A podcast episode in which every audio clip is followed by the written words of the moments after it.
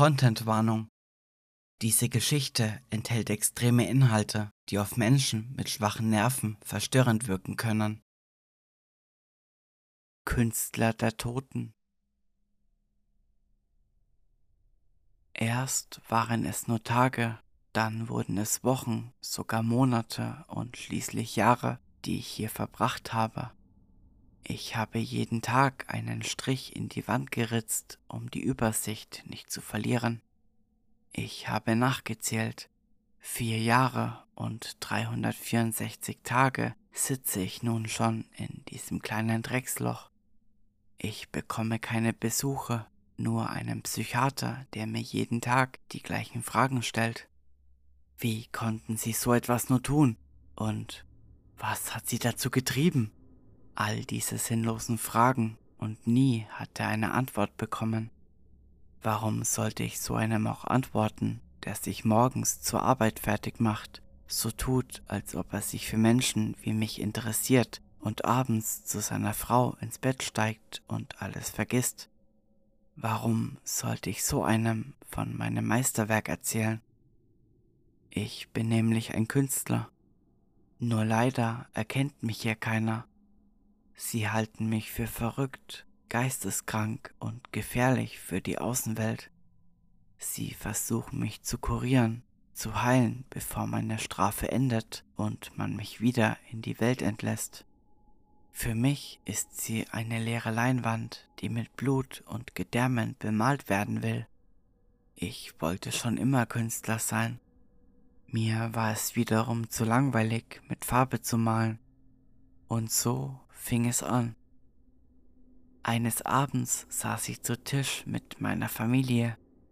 Es gab Kroketten, Rotkohl und Pute. Ein wahres Festmahl. Meine Familie war wundervoll. Da wäre zum einen meine kleine Tochter Marie. Sie war ein wahres Goldstück. Lange blonde Haare, giftgrüne Augen, welche nur so danach schrien, dass sie beschützt und geliebt werden wollten. Sie war mit ihren acht Jahren den anderen Kindern geistig schon immer überlegen gewesen.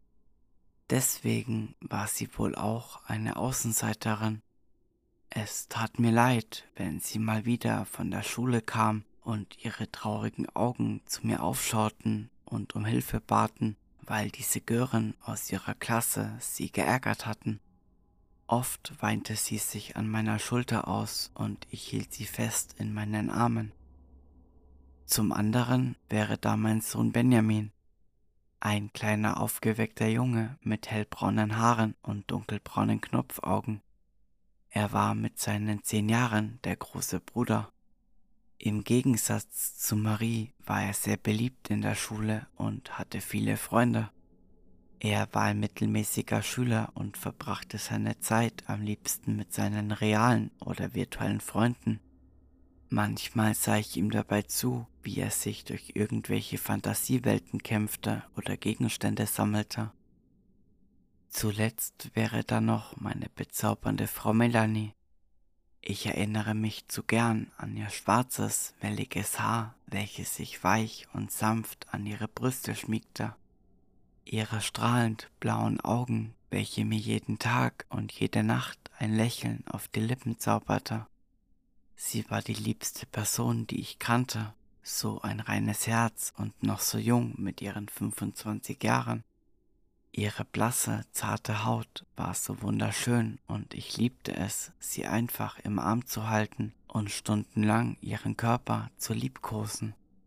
Seit fünf Jahren waren wir verheiratet Damals bei unserer Hochzeit war sie 20 und ich 27 Jahre alt.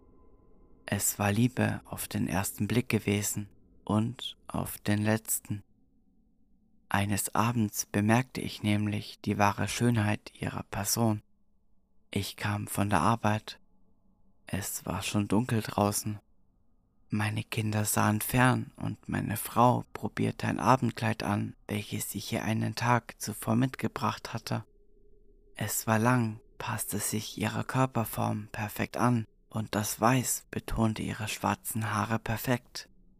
Ich betrat das Schlafzimmer, umschlang sie mit meinen Armen und küsste ihren Nacken.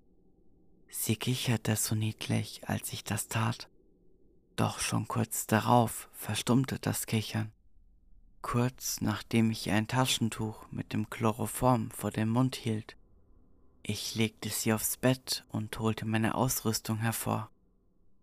Ich begann damit, ihr die Kehle durchzuschneiden. Ich hatte so eine Ahnung, dass eine lebendige, zuckende Leinwand schwerer zu bemalen sei. So fing ich an, sie in all ihre Einzelteile zu zerlegen. Dort ein Finger, hier ein Bein, ihre wunderschönen Augen, welche so aussahen, als würde sie weinen.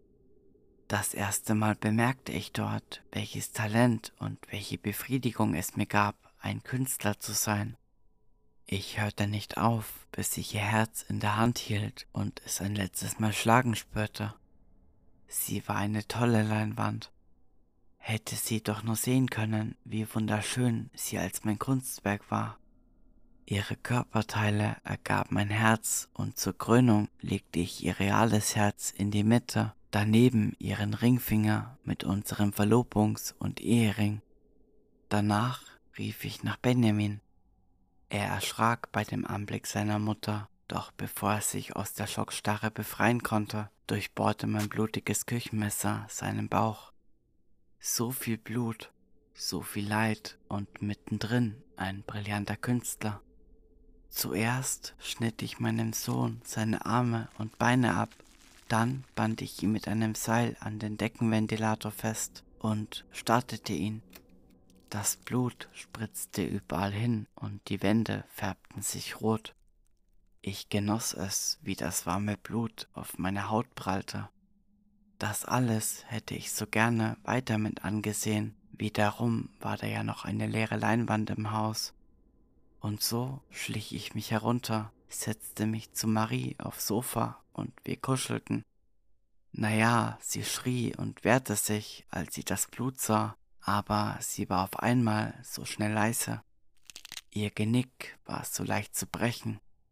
Marie war etwas Besonderes und daher wollte ich sie würdigen. Ihr Körper war fast perfekt, aber eben nur fast.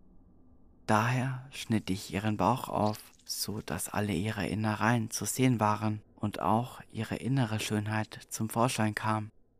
Danach befestigte ich sie an der Wohnzimmerdecke und bewunderte mein Werk.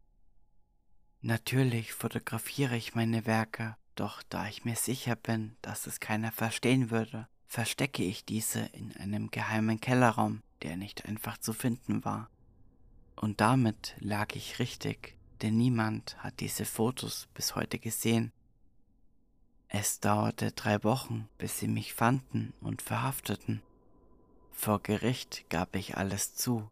Es waren ja immerhin meine Kunstwerke, und welcher Künstler wollte nicht für diese bewundert werden?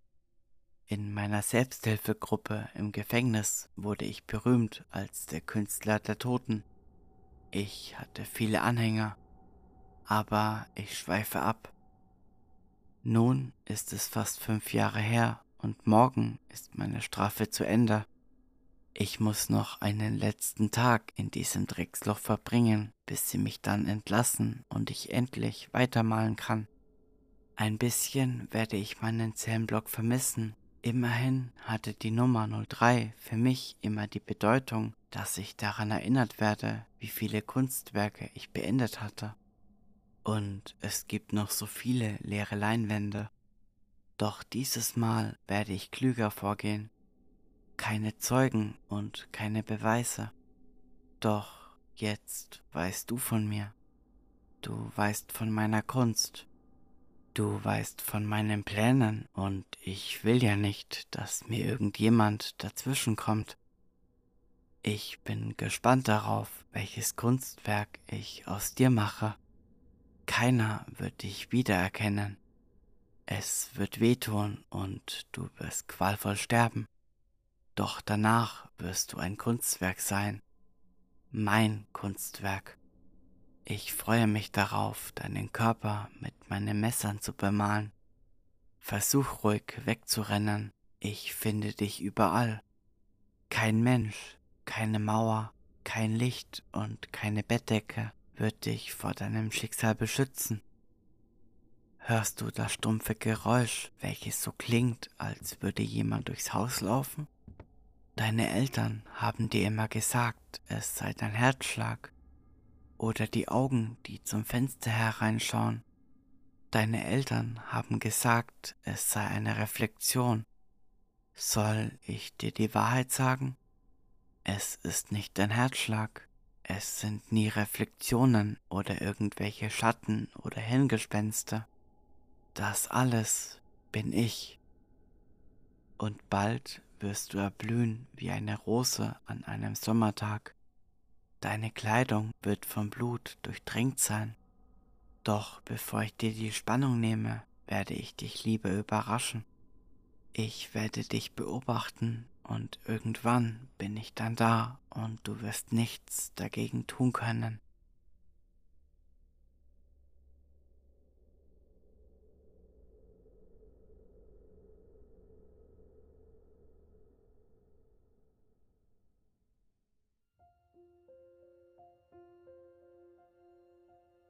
Wenn euch diese Geschichte gefallen hat, würde ich mich sehr über eine positive Bewertung bei eurem Podcast-Anbieter des Vertrauens freuen. Wenn ihr diesen Podcast unterstützen wollt, könnt ihr das gerne auf Kofi tun. Und wenn ihr Fragen, Anregungen oder Wünsche für die nächste Folge habt, könnt ihr mir gerne eine Nachricht auf Instagram schreiben. Ihr könnt mir natürlich auch gerne einen Kommentar unter der Folge dalassen. Alle Links findet ihr in der Folgenbeschreibung. Vielen Dank fürs Zuhören und bis zur nächsten Folge.